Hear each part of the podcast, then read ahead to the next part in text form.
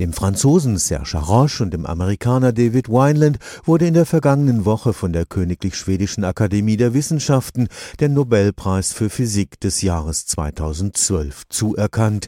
Als Meister des Lichts hat sie das Nobelpreiskomitee bezeichnet und als Wegbereiter des Quantencomputers.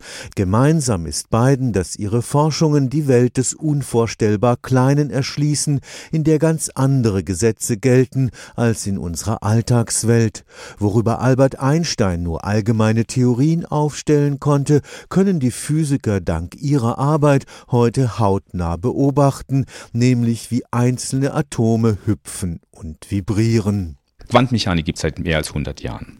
Und wir haben es kennengelernt, dass das sind die Atome, die wir nicht beobachten können, die so klein sind, dass wir vielleicht nur viele Atome sehen und vielleicht das Licht, was von vielen Atomen emittiert wird. Aber die Entwicklung der letzten weniger als 20 Jahren, und da sind eben beide sehr wesentlich beteiligt, ist, dass wir nun einzelne Atome manipulieren können. Der Physiker Professor Gerd Schön erforscht am Karlsruher Institut für Technologie das Verhalten und das Wechselspiel einzelner Atome.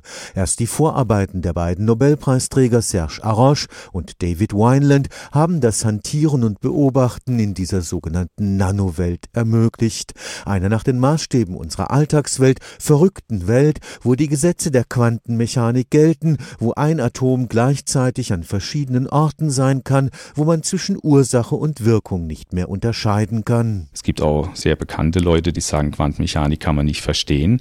Sagen wir so, man kann es nicht verstehen, wenn man nur mit klassischen Konzepten rangeht. Auf dem Niveau jetzt dieser mikroskopischen Systeme gelten eben die Regeln der Quantenmechanik. Und die ganze Entwicklung, die wir jetzt auch hier sehen, zum Beispiel in den Nobelpreisen, die Regeln der Quantenmechanik sind gültig. Die Erforschung der Quantenmechanik ist sicher Grundlagenforschung, aber sie hat inzwischen auch ein ganz konkretes Ziel, eine ganz neue Art von Computer, den Quantencomputer. Dieser Quantencomputer ist nicht nur einfach eine technische Weiterentwicklung von einem Klassencomputer, es ist ein ganz anderes Konzept. Die bisherigen Computer sind alle klassisch. Und so wie wir die Quantenmechanik nicht aus der klassischen Physik entwickeln können, so ist eben ein Quantencomputer nicht einfach eine technische Weiterentwicklung eines klassischen Computers. Das ist ein richtig neuer Schritt. Der nach Ansicht des Nobelpreiskomitees der Schwedischen Akademie der Wissenschaften unsere Welt noch einmal genauso radikal verändern wird wie der klassische Computer in den letzten 40 Jahren. Stefan Fuchs, Karlsruher Institut für Technologie